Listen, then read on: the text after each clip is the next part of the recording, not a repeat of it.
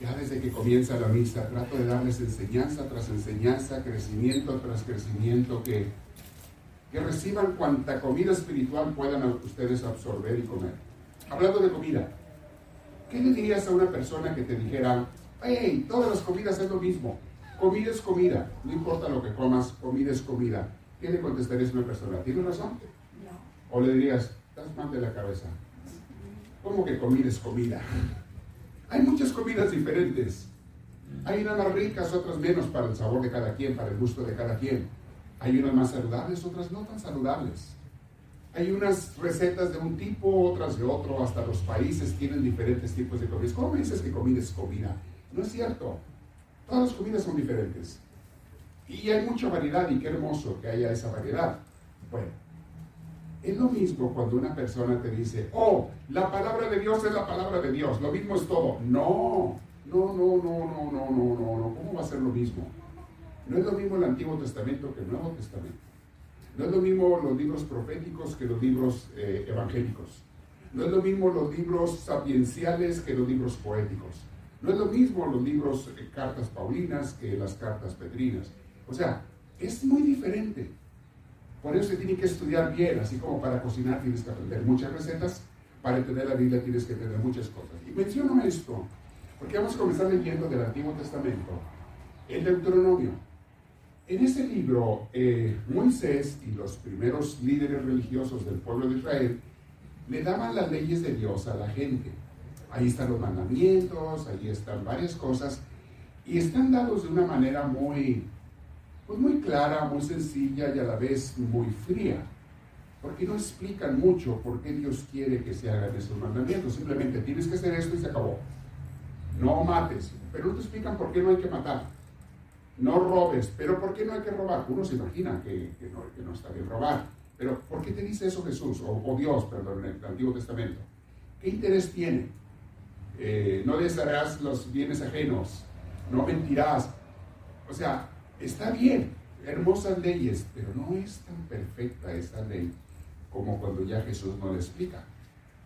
Jesús, de hecho, casi no hace referencia directa a los diez mandamientos o a los otros mandamientos de los libros del Pentateuco, sino que Jesús ya nos dice cómo vivir esos mandamientos de una manera más digerible.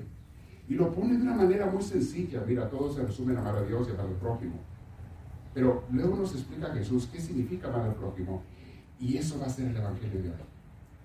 Porque a Jesús le preguntaron, ah, ok Señor, ya sabemos los mandamientos y todo, pero ¿qué es amar al prójimo? Y Jesús les da un ejemplo, vamos a escuchar la parábola de, este, del buen samaritano. Todos lo hemos escuchado muchas veces, pero siempre nos quedamos con la idea de que, ah, sí, Dios habla de practicar la caridad con la gente necesitada. Y hay gente mala o fría que no se preocupa por los demás.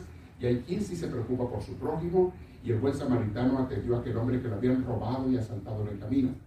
Ok, es cierto. Eso es parte esencial de la enseñanza de hoy. Pero no la única. Cuando estudias la mentalidad del pueblo judío en aquel entonces, eso ya es exégesis bíblica, vas a entender muchas cosas que Jesús les estaba diciendo ellos entendieron porque Jesús les hablaba a como ellos hablaban y según las costumbres que ellos tenían. Y nosotros en el siglo XXI no entendemos todo eso porque no vivimos en este ambiente. Hay muchas cosas que Jesús dijo que nosotros no captamos si no nos las explica alguien que tenga un estudio exegético bíblico. Entonces vamos a ver, a concentrarnos en eso. Pero pongan atención al Evangelio en especial. Y les digo, pongan atención porque lo voy a preguntar, lo voy a poner examen, ¿eh? Vamos a ver qué pasa. ¿Traes la libreta para anotar? no? Tú me anotas los de este lado, ya me pones tacha o palomita, fíjate que aquí contestaría. Pongan atención, ¿qué personajes aparecen en el Evangelio? ¿Qué estaba pasando? En esa parábola que Jesús cuenta a dónde iban o qué iban o qué hacían. ¿Me explico? Pongan atención a esos detalles, porque vamos a entender muchas cosas que les voy a explicar. Escuchemos primero el Deuteronomio.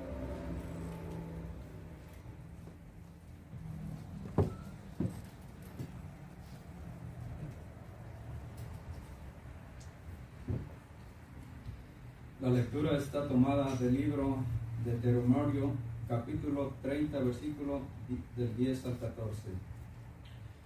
Porque tú habrás vuelto a Yahvé, tu Dios, con todo tu corazón y con toda tu alma, y guardarás sus mandamientos y sus normas. En una palabra, lo que está escrito en el libro de esta ley. Este mandamiento que yo te doy no es superior a tus fuerzas ni está fuera de tu alcance. No está en el cielo para que puedas decir, ¿quién subirá al cielo y nos lo traerá? Entonces escucharemos y lo pondremos en práctica. Tampoco está en el otro lado del mar para que tengas que decir, ¿quién pasará hasta el otro lado y nos los traerá? Entonces escucharemos y lo pondremos en práctica.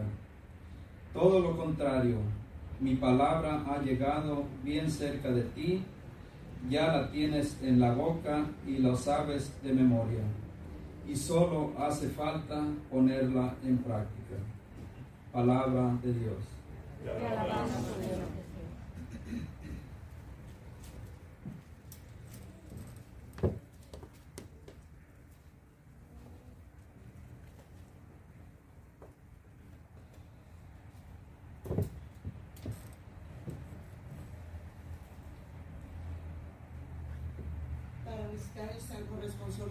todos decimos, escúchame Señor,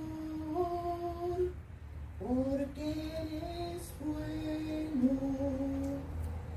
Escúchame Señor, porque eres bueno.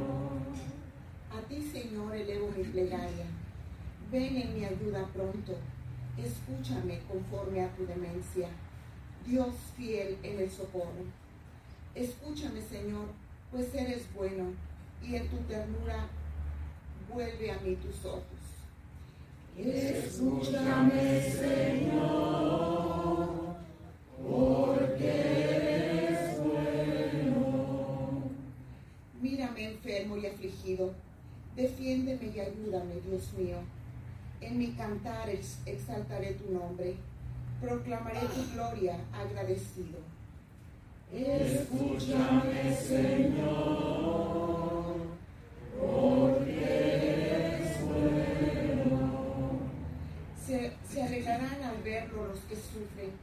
Quienes buscan a Dios tendrán más ánimo, porque el Señor jamás desoye al pobre, ni olvida al que se encuentra encadenado. Escúchame, Señor, porque escuchar el Santo Evangelio,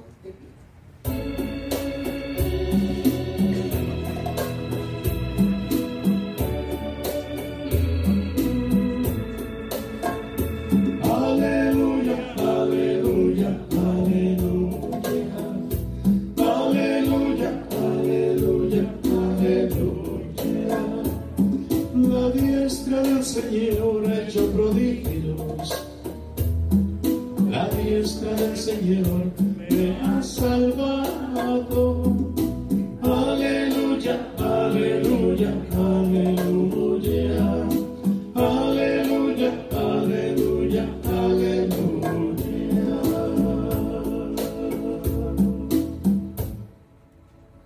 Hermanos, que el Señor esté con todos ustedes. Lectura del Santo Evangelio según San Lucas. La lectura está tomada del capítulo 10, versículos del 25 al 37. En aquel tiempo, un maestro de la ley que quería ponerlo a prueba, se levantó y le dijo, Maestro, ¿qué debo hacer para conseguir la vida eterna? Jesús le dijo, ¿qué está escrito en la escritura? ¿Qué lees en ella?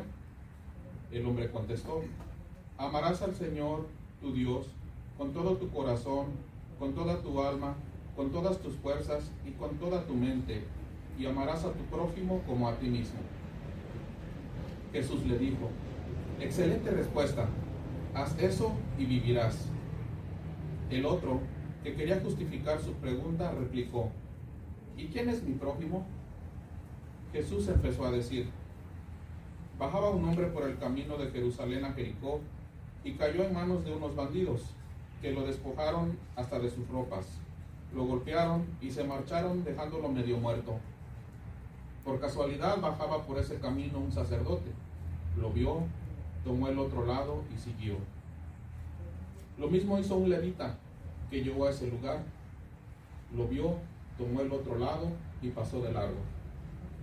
Un samaritano que también pasó por aquel camino y lo vio, pero éste se compadeció de él. Se acercó, curó sus heridas con aceite y vino y se las vendó. Después lo tomó sobre el animal que él traía, lo condujo a una posada y se encargó de cuidarlo. Al día siguiente sacó dos monedas y se las dio al posadero diciéndole, cuídalo y si gastas más, yo te pagaré a mi vuelta. Jesús entonces le preguntó, según tu parecer, ¿cuál de estos tres fue el prójimo del hombre que cayó en manos de los salteadores? El maestro de la ley contestó, el que se mostró compasivo con él. Y Jesús le dijo, vete y haz tú lo mismo. Hermanos, esta es palabra del Señor. Gloria a ti, Señor Jesús. Pueden tomar asiento.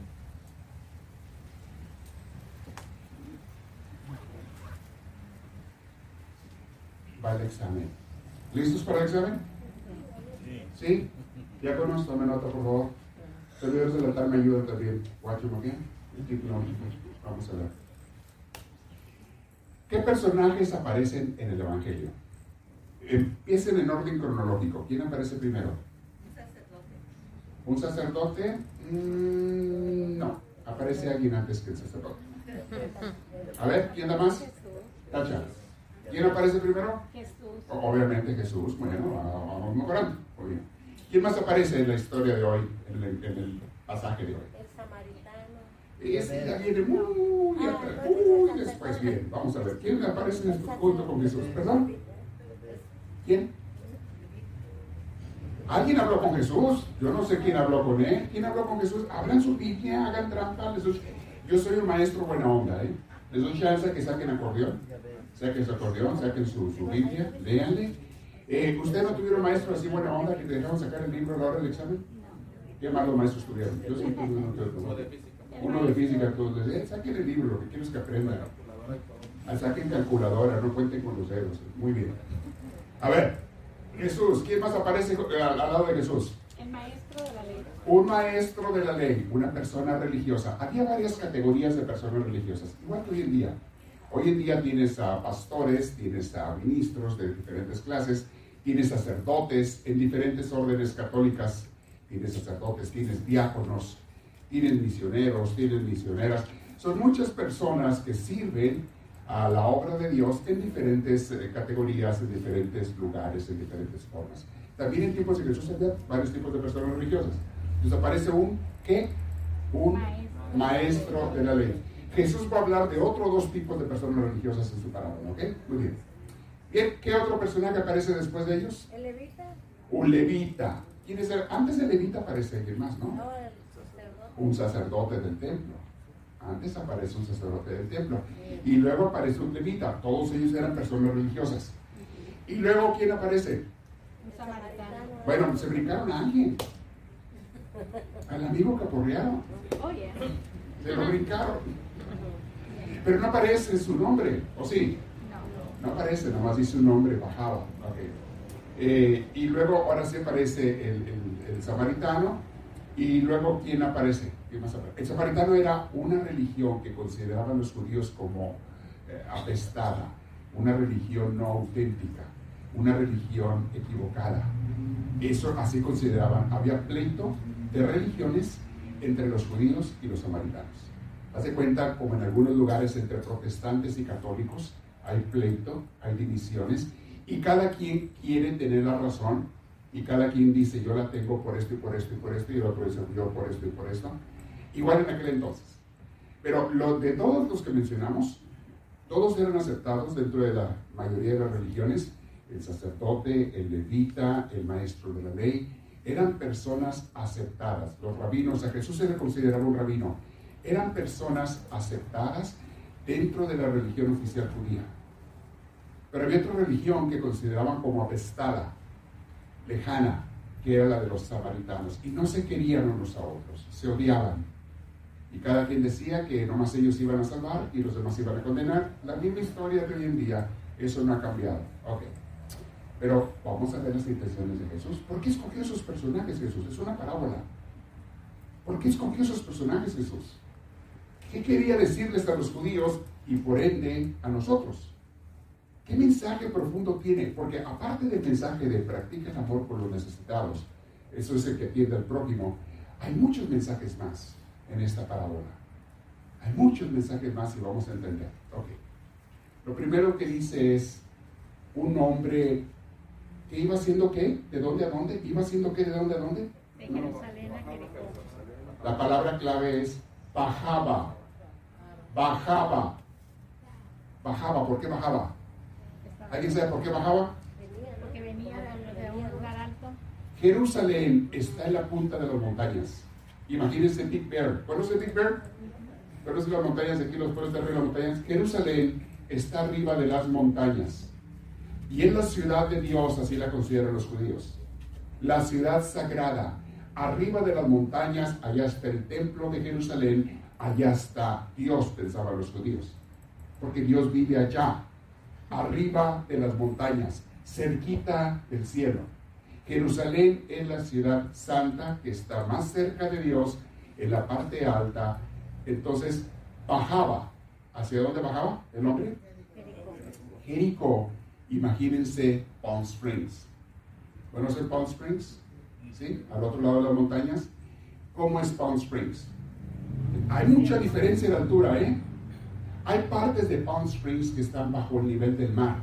¿Saben ustedes eso? Están bajo, cuando tú vas por el Freeway 10, cuando vas para allá, hay una parte que te dice, no sé si te dice, y lo dice en metros creo, 10 metros o un metro bajo el nivel del mar, under sea level, below sea level. Llega un momento en que pasas, estás más bajo del nivel del mar, donde está el Pacífico. Los mares es lo que se toma como nivel a nivel mundial. Para medir las alturas, como el mar se supone que está más o menos parejito, y digo más o menos porque no está 100%, eso es otro, no me voy a meter en física, eso es otra, otra clase más aparte, pero se, se toma el nivel del mar como una, me- una medida, una altura, desde allí se mide todo el mundo. La montaña te dice a qué altura está sobre el nivel del mar. Tostin, a qué altura está sobre el nivel del mar. Santa Ana, a qué altura. Y mientras más te vas animando al mar, las ciudades van estando más bajitas sobre el nivel del mar. Tostin debe de estar como unos 55, 60 pies arriba del nivel del mar. Anaheim, si no me equivoco, está como a 75 pies sobre el nivel del mar, el promedio de Anaheim, del, del centro de Anaheim. Si te vas a Corona, Corona, si no me equivoco, está a 175 pies sobre el nivel del mar. ¿Nota la diferencia? Aquí a 55, allá a 175. Si te vas a Riverside, está como a 200 y algo pies sobre el nivel del mar. ¿Por qué va subiendo la altura sobre el nivel del mar? Porque me voy arrimando para las montañas y me voy alejando del el mar. Y si subo hasta Big Bear, Big Bear, la ciudad, está más o menos a 5.700 pies sobre el nivel del mar, si no me equivoco. 5.700, nota la diferencia de 55 pies aquí a 5.700 de allá. Y si bajas para Palm Springs, les digo que está hasta más abajo que aquí porque es como un hoyo. Por eso está caliente allí. Es un hoyo. Y aparte desierto. Porque las montañas tapan el agua que viene del mar, no la dejan brincar para allá. El agua se queda, la poquita agua que cae aquí, se queda de este lado. Y a los pobres ya les toca pura arena. Allá no hay agua, ok. Ese fenómeno. Entonces bajaba, imagínense, este hombre de Jerusalén hacia Jericó.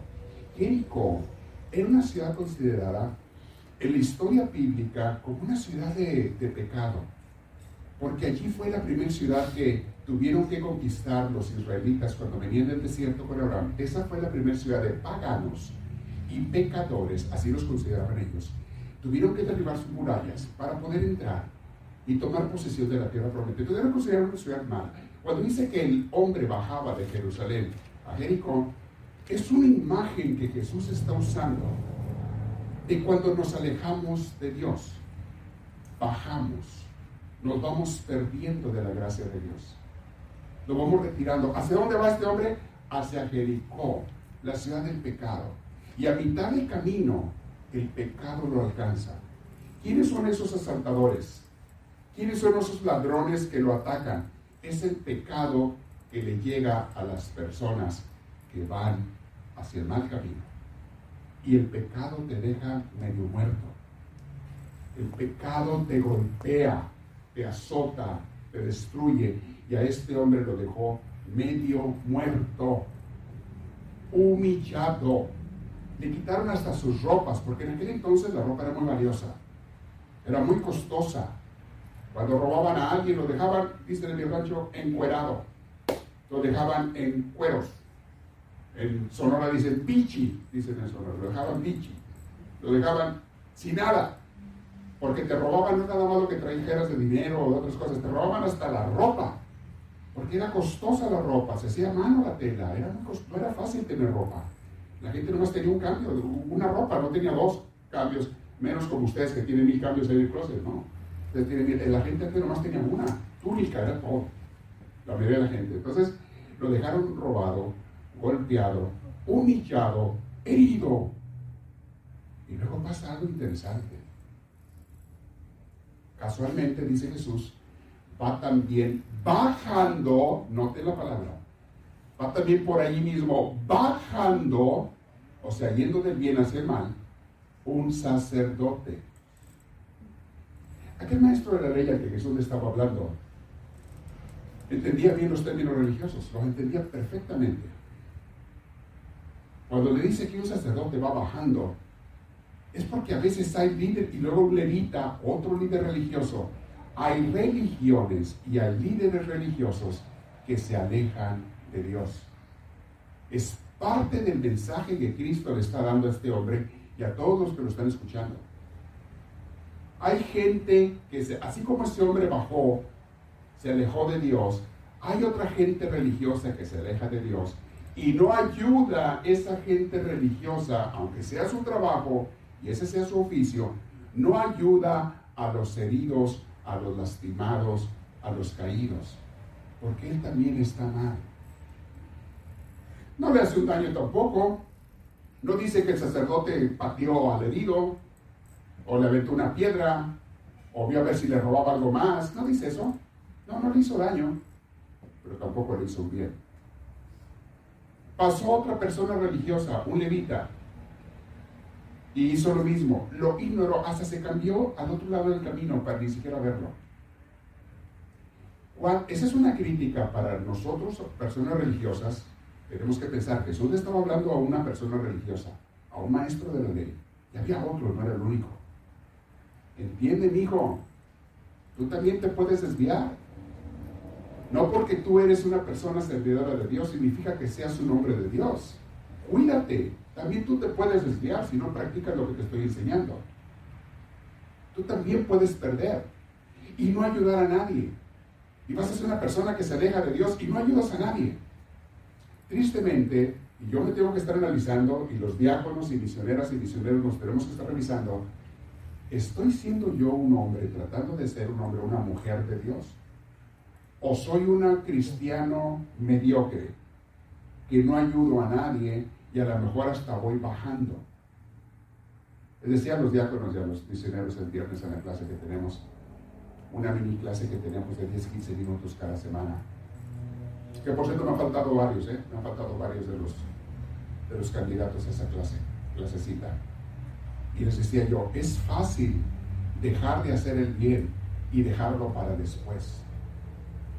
Mucha gente, y a veces los que nos toca servir a Dios, decimos, oh, yo sí quiero servir, pero ahorita no, mañana. Oye, hace falta acomodar unas sillas. Sí, sí, pero ahorita no. Ahorita voy a una comida, se me antojan más los tacos. Mejor me voy a los tacos. Y hay otro día ayudo. Oye, ahorita urge servir a la comunidad en esto. Sí, hay después. Hay luego. Otra ocasión. Y esa otra ocasión muchas veces no llega. Porque el enemigo no te deja que llegue la ocasión. Les encargo una tarea a todos los que son misioneros, misioneras y también a todos los miembros de nuestra comunidad. Estamos tomando ahora en los 10 minutos que les pongo diarios. Es un ministerio muy grande que le queremos llegar a miles o millones de gentes. un día si Dios quiere. Y cada día está llegando más gente. Y ahora empezamos dentro de ese ministerio de los 10 minutos que les pongo en YouTube todos los días y en podcasts. Empezamos a hacer oración. La gente va a poder poner allí, puede poner sus peticiones por las necesidades que tienen. Y ya lo están poniendo. Cada día la persona escucha sus 10 minutos de crecimiento espiritual y luego hace su oración, pero también pone las personas, les pido oración por quien sea. Y ustedes y nosotros tenemos que responderles para que sepan que estamos orando por ellos. Número uno, orar por ellos, claro, aunque sea un minuto. Ora por esa intención, esa persona lo que te está poniendo. Ustedes los que están leyendo su YouTube, lean los comentarios abajo, ahí está todo eso. Ora por esa persona y ponle una nota, ponle también un like y dile, yo estoy orando por su hijo que está enfermo. Y yo voy a hacer una oración por esa necesidad que tiene de, no sé, de que no tiene trabajo. Y yo voy a, póngale algo. Y fíjense, apenas empezamos hace tres días. Y ya nos contestaron unas personas tan agradecidas que dicen, te dicen con otras palabras, pero estoy encontrando paz y luz en esta oración, en esta comunidad que ni conozco, porque nos está escribiendo gente de otros países. Nos escribe gente de varios países. Y no, no los conocemos en persona, no tenemos el gusto, ni ellos a nosotros tampoco nos conocen en persona, pero ya se sienten parte de la comunidad porque estamos orando por ellos. Es muy fácil, mis hermanos, ignorar el servicio a Dios y a los hermanos. Y es el mandamiento principal del Señor, amar a Dios y amar al prójimo. Y cualquiera de nosotros, cuando ustedes les estoy diciendo, puedes ayudar, mira, no te toma nada, ve tu teléfono para cosas buenas, no nomás para tonterías. La gente ve su teléfono para las puras necedades y tonterías y chismes y, chistes y otras cosas. Ok, pero también úsalo para cosas buenas. Ora por alguien que está necesitado. Escucha su oración o esa enseñanza. Esta, esta misa va a estar grabada allí. La predicación. La misa también va a estar grabada en las redes sociales, pero esa solamente en Facebook. Pero la predicación va a estar en YouTube. La subimos dentro de unos días. Casi todas, no todas, pero casi todas las subimos. Queremos que la gente reciba comida espiritual. Y la gente en esos videos va a poner abajo sus comentarios, les pido oración porque me acaban de descubrir un cáncer. Nos pone así la gente. Y que tú le digas, estoy orando por usted, orando por su necesidad, les da vida a la gente. Y, y la verdad, permite que Dios reciba las bendiciones de Dios más fuertemente en ellos. No dejes para mañana, para después, el ministerio que puedes hacer hoy. Y desde tu casa lo puedes hacer. No digas, ay, luego, ay, después sirvo. A ver cuándo ando de menos prisa. A ver cuándo no tengo mejores cosas que hacer. Porque ahorita es mejor el plan que traigo yo. Es más emocionante. Es domingo, voy a ver a mis compadres, vamos a hacer una carne. Eso es más emocionante que servir en la iglesia o que servir a alguien. Eso no lo voy a hacer. Eso hay después. O otros campeón. Ni después. Eso que lo haga el diácono Gerardo. Para eso es diácono, que lo haga él. El diácono José, mira, le gusta mucho servir a la gente. Pues que lo siga haciendo, que lo haga él, porque que lo haga él. Y el padre Carlos, ese nomás trabaja dos horas diarias, que trabaja otras ocho más. Póngalo a más. Que lo haga hermanos, no se de eso. Vamos a servir a Dios con más ganas todos. Jesús lo está diciendo en el Evangelio de hoy. Personas religiosas que conocían de Dios, se suponía, conocían de la ley de Dios, le sacaron la vuelta a aquel hombre que había caído en el pecado, que había caído en el lastimado. No les importó ayudarlo. Y luego pasó, dice Jesús, uno de esos que ustedes odian, uno de esos que ustedes piensan que no está cerca de Dios porque es de otra religión, uno de esos que no pertenece a la religión oficial que nosotros aprobamos, uno de esos que se llaman samaritanos porque son de Samaria, de la región de Samaria, uno de esos que ustedes odian, un samaritano, dijo Jesús, pasó y fue él el que se agachó y se puso a ayudar al herido. Pero no nada más se conformó con ayudarlo allí, dice que lo ungió ¿Con qué lo ungió? Díganme ustedes, ya se me olvidó, pusieron la presión ustedes. ¿Con qué ungió sus heridas? Con aceite y vino. Aceite y vino. ¿Se han fijado? ¿Creen que es casualidad que puso Dios eso? ¿Que puso Jesús eso? Aceite y vino. ¿Se han fijado lo que usamos en los sacramentos cuando bautizamos a un niño?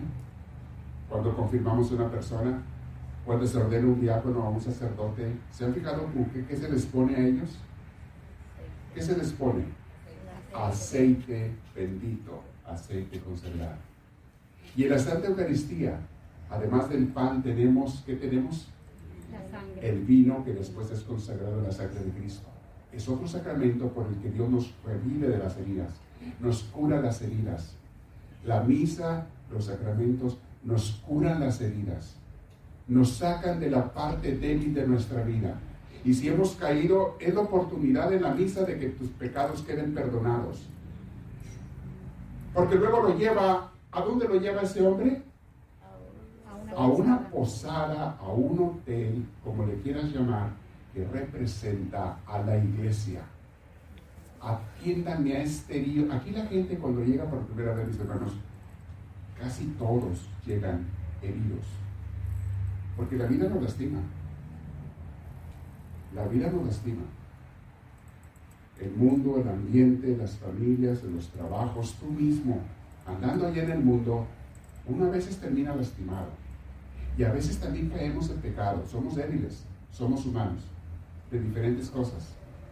Venimos al hospital, a la iglesia, que Jesús lo compara con una posada. Venimos a ser sanados. Y allí se le siguió atendiendo al paciente hasta que quedó curado, hasta que quedó sanado. Todos esos símbolos, mis hermanos, los entendió bien el hombre y la gente que estaba con Jesús oyéndolo. Entendieron muy bien de qué estaba hablando Jesús. Les dio un chorro de mensajes, entre otros, preocúpense por atender a los heridos, arrímenlos a la iglesia, pero no los ignoren, no les saquen la vuelta. Ustedes son gente religiosa, no dejen eso para después. Es ya. Si te esperas a servir para después, se va a morir ese paciente. ¿Qué es lo que dijo el sacerdote y el levita? Ay, después lo curo o en otra pasada, a ver si lo veo y lo levanto. Ahorita muy deprisa. O que lo levante alguien más. Yo no tengo tiempo. Yo voy ahorita a comerme los tacos con mi compadre. Y ahorita voy a pasearme para acá donde quedé. Y ahorita voy a, a divertirme.